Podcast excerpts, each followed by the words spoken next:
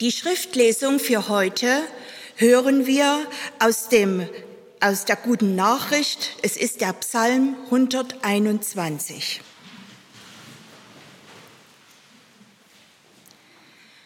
Gott ist bei dir. Ein Lied zu singen auf dem Weg nach Jerusalem. Ich blicke hinauf zu den Bergen. Woher wird mir Hilfe kommen?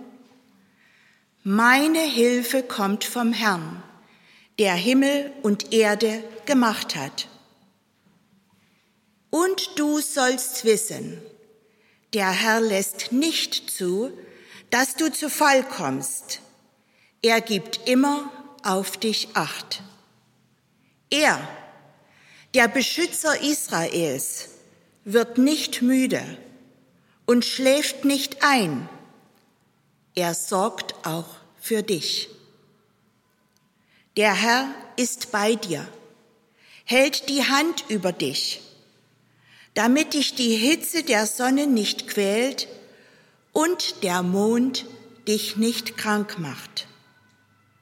Der Herr wendet Gefahr von dir ab und bewahrt dein Leben. Auf all deinen Wegen wird er dich beschützen, vom Anfang bis zum Ende, jetzt und in aller Zukunft. Gnade sei mit euch und Friede von Gott, unserem Vater und unserem Herrn Jesus Christus. Amen. Liebe Gemeinde, ich habe heute ein Bibelwort mitgebracht, das ihr alle schon kennt. Und vielleicht hast du gar nicht gewusst, dass diese Worte aus der Bibel sind.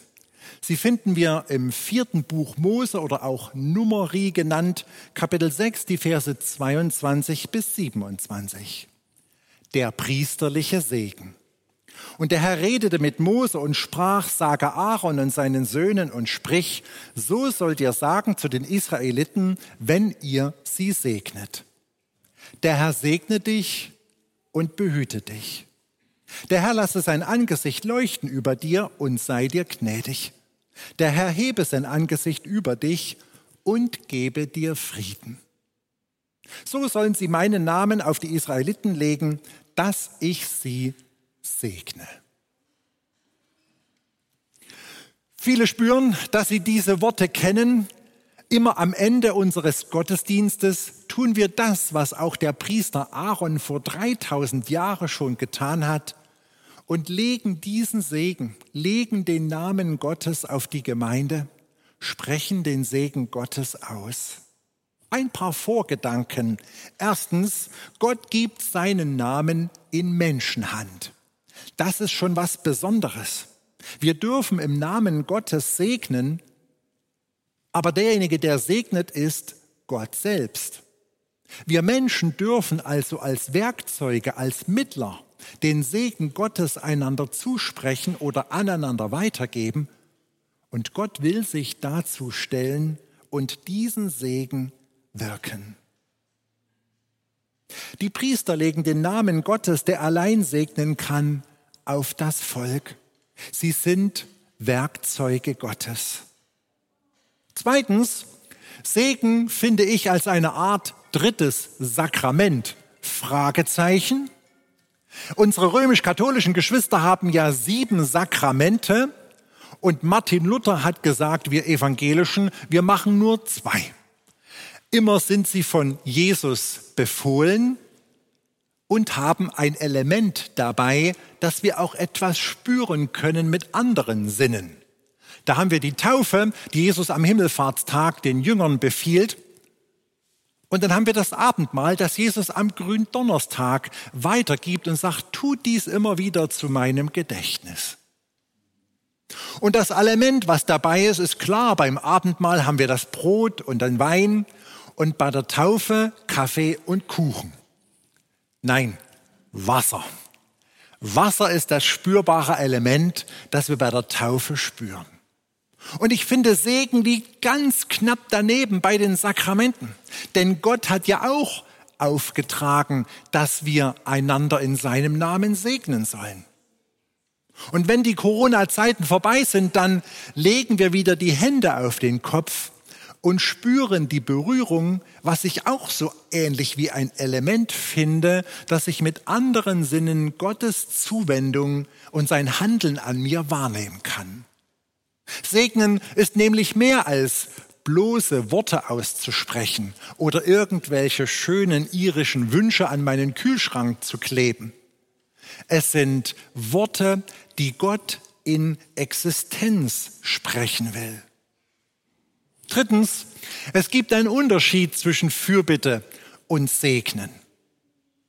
In vielen charismatischen Gemeinden wird der Segen angeboten in den Lobpreisgottesdiensten oder nach dem Gottesdienst. Da legen Fürbitter die Hände auf. Und dann muss man aber die zwei Richtungen beachten. Ich handhabe es immer so, dass wir als erstes das Anliegen des Ratsuchenden aufnehmen und in der Bitte, in der Fürbitte zu Gott bringen.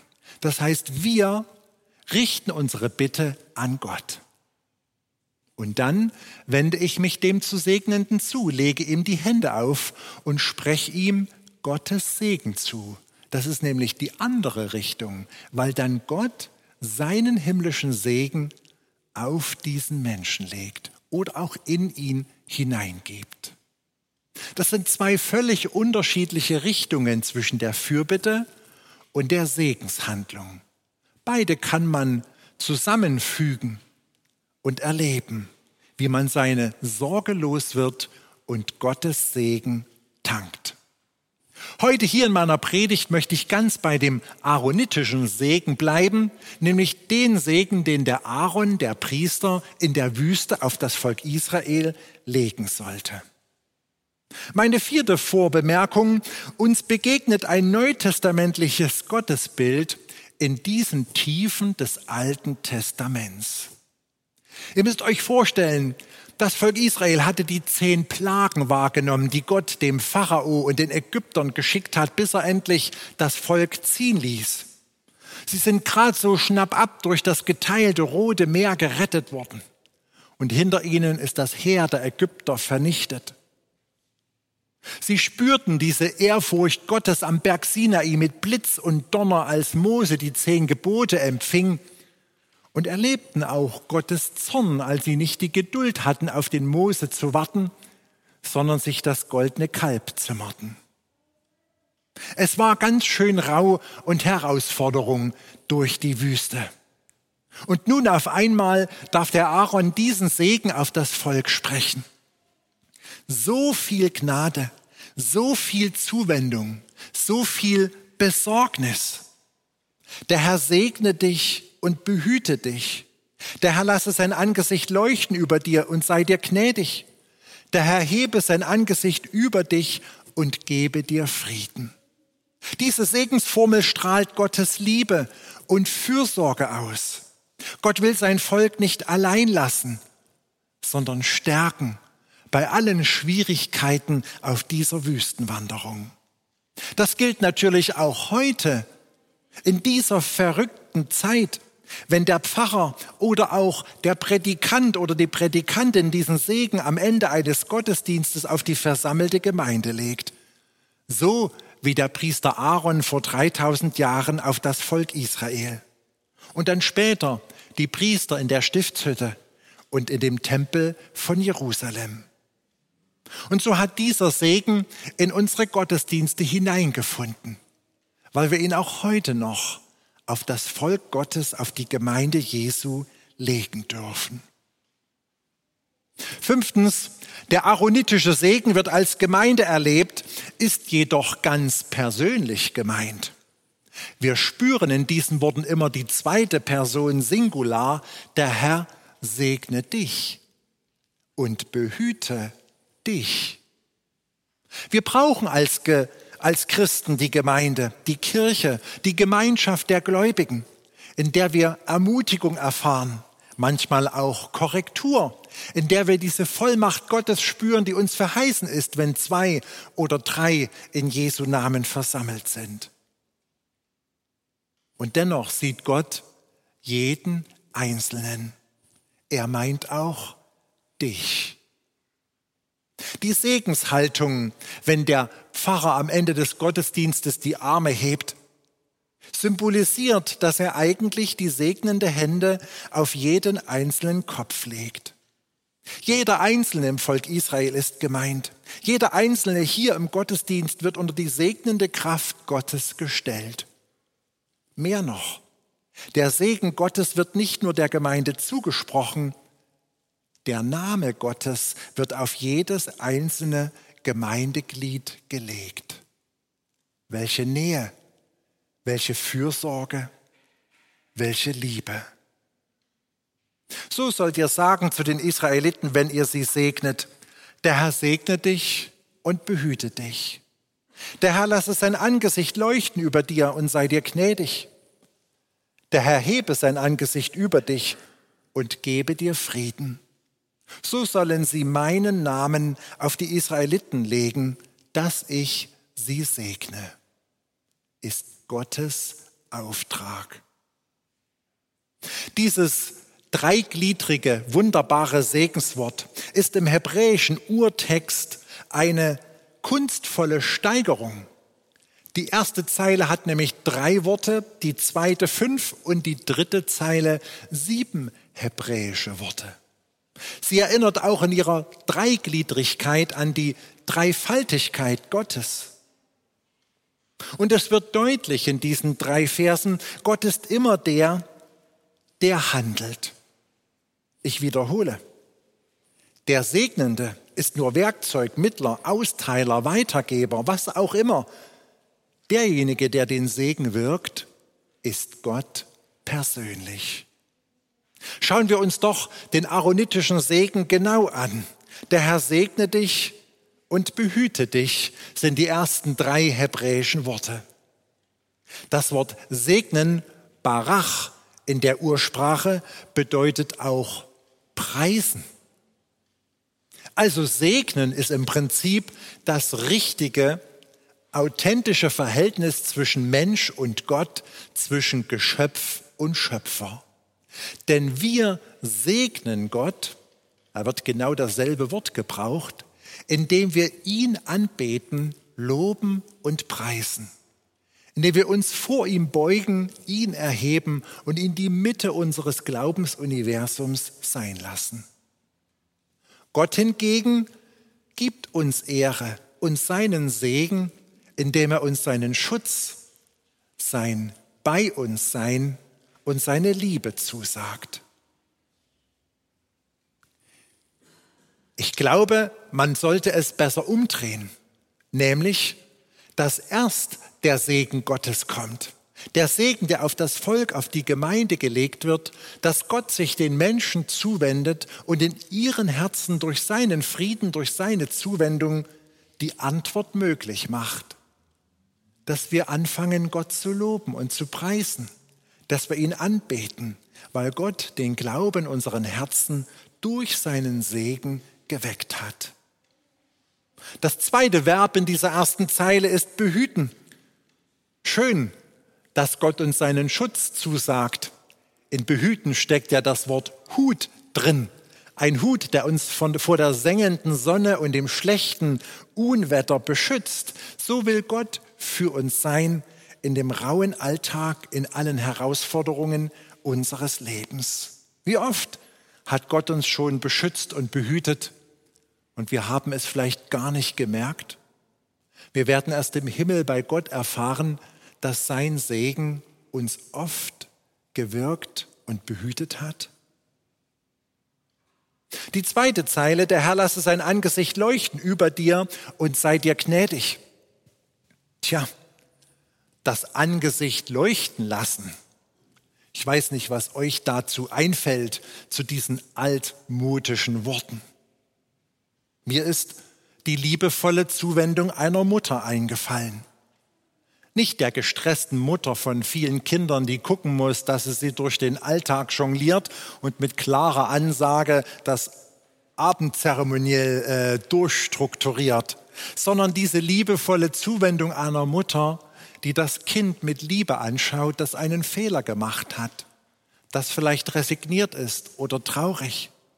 Und wo diese Liebe der Mutter über alles Vergehen hinweg strahlt, das Herz erwärmt, die Situation weich macht und heilt. Gott leuchtet in unser Dunkel hinein mit seinem Antlitz. In der Offenbarung des Johannes wird ja beschrieben, dass im Himmel bei Gott einmal keine Sonne mehr scheinen muss, weil Gott selber das Licht in der Ewigkeit ist. Und mit diesem Segen strahlt er dieses Licht aus seiner Herrlichkeit von sich selber, von seinem Antlitz schon in unser Diesseits hinein und möchte dein Dunkel ausleuchten, deine Angst, deine Not, deine Sorgen. Ja, er will sich gerade der Schattenseiten deines Lebens annehmen und auch in deinem Herzen die dunklen Winkel ausleuchten, in die wir solche Geheimnisse hinein verstecken, die Jesus Christus nicht ehren. Jesus will uns in alle Wahrheit führen, sie zeigen, damit wir sie bekennen können, rausschmeißen und selber zum Licht in dieser Welt werden. Ihr Lieben, Gottes Zorn ist eigentlich gewaltig. Blitz und Donner am Berg Sinai, die harten Konsequenzen der Wüstenwanderung und dann auf Golgatha, als Gott den ganzen Zorn über unsere Schuld auf Jesus Christus gelegt hat.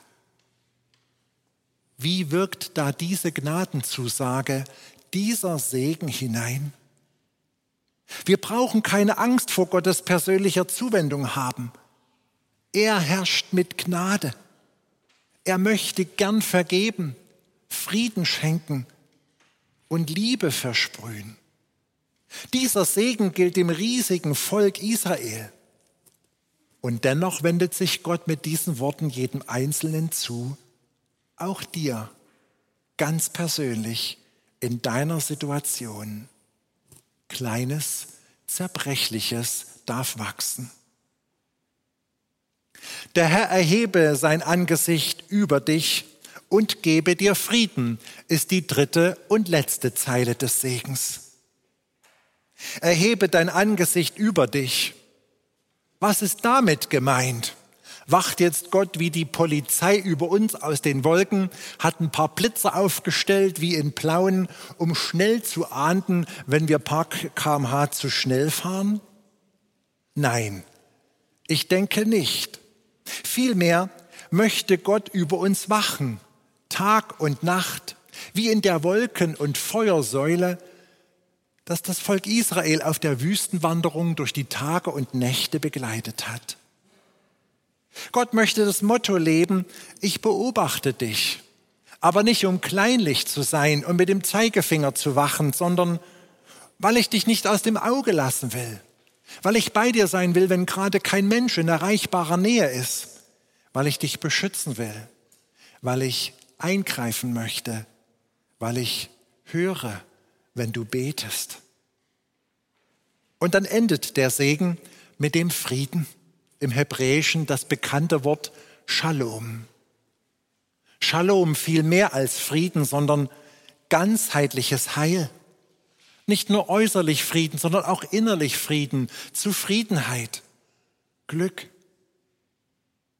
Der Herr segne dich und behüte dich. Der Herr lasse sein Angesicht leuchten über dir und sei dir gnädig. Der Herr erhebe sein Angesicht über dich und gebe dir Frieden. Warum dieser Segen? Warum legt ihn Gott denn nicht pauschal auf die ganze Menschheit und wir haben ein besseres, wohlfühlenderes Zusammenleben? Vielleicht, weil wir als seine Nachfolger immer wieder mal diesen Zuspruch brauchen? Diese persönliche Zuwendung, diese persönliche spürbare Berührung Gottes mit Gnade, Frieden und seinem Licht?